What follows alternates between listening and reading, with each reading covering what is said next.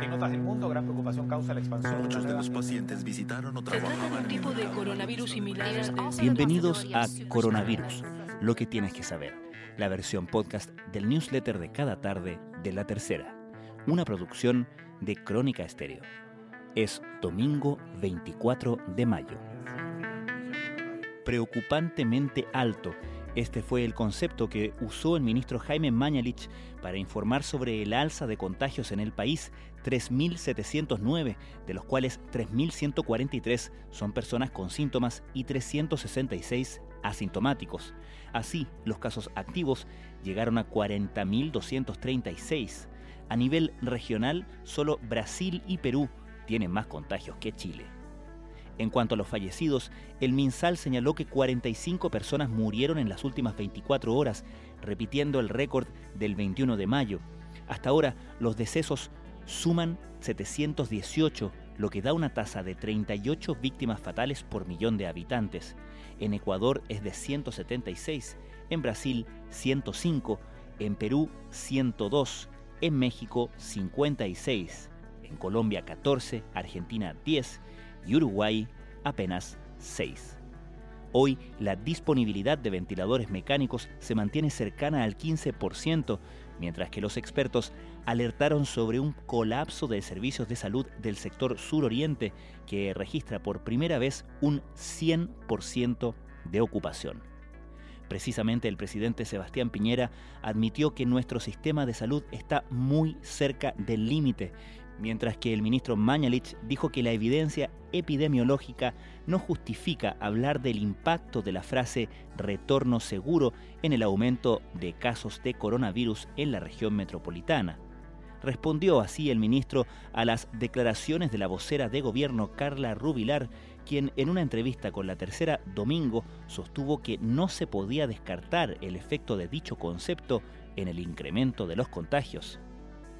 Como una forma de contribuir a la información de calidad en momentos de crisis, la tercera ha liberado toda la información vinculada a la pandemia del coronavirus para que los lectores puedan acceder en forma gratuita.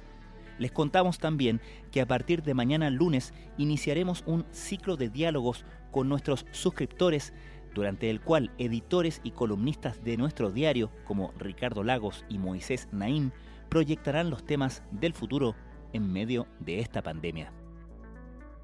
Estas son algunas de las informaciones destacadas de la cobertura de la crisis del coronavirus en la tercera.com.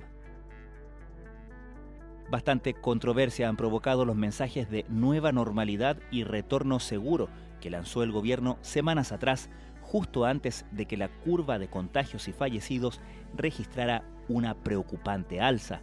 La vocera del Ejecutivo, Carla Rubilar, sostiene en entrevista con la tercera domingo que no se puede descartar que ambos conceptos hayan incidido en el aumento del número de casos en la región metropolitana. El domingo pasado, el presidente Piñera anunció la entrega de 2,5 millones de cajas de alimentos. Sin embargo, en ese momento no había ninguna caja comprada. De ahí, la moneda debió desplegar un operativo inédito para llegar a la promesa de canastas de alimentos. En este reportaje de la tercera domingo, la crónica de una caja improvisada. Si fuese un partido de fútbol, serían los suplentes. Dermatólogos, oftalmólogos, pediatras y hasta psiquiatras son los voluntarios que se han presentado para apoyar a sus colegas que enfrentan la pandemia en las urgencias y en las unidades de cuidados intensivos del país.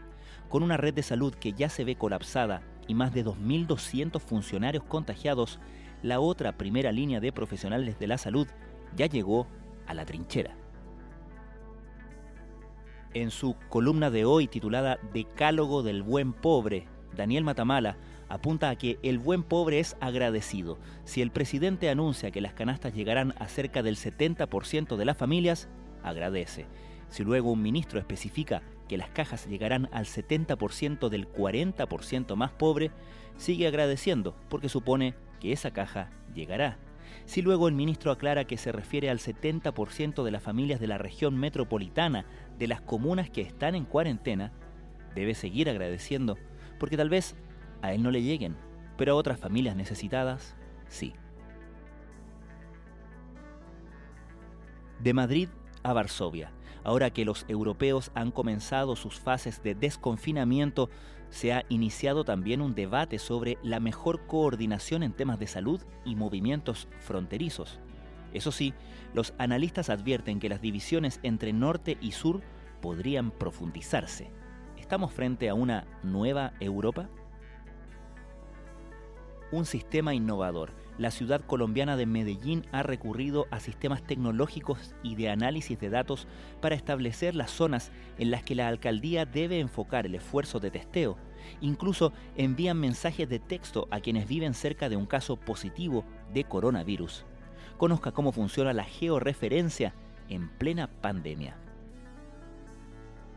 El periodista inglés Simon Reynolds, autor de libros como Retromanía, ha estudiado por años la nostalgia en la cultura pop. En una entrevista con Culto de La Tercera, habla de cómo en estos días de pandemia el mundo artístico llena de imágenes pasadas una vida sin conciertos ni cine. En tiempos de crisis, dice, se vuelve a las cosas que nos recuerdan momentos más felices. Esto fue Coronavirus, lo que tienes que saber, la versión podcast del newsletter de cada tarde de la tercera. La redacción es de Alejandro Tapia, la producción de Crónica Estéreo.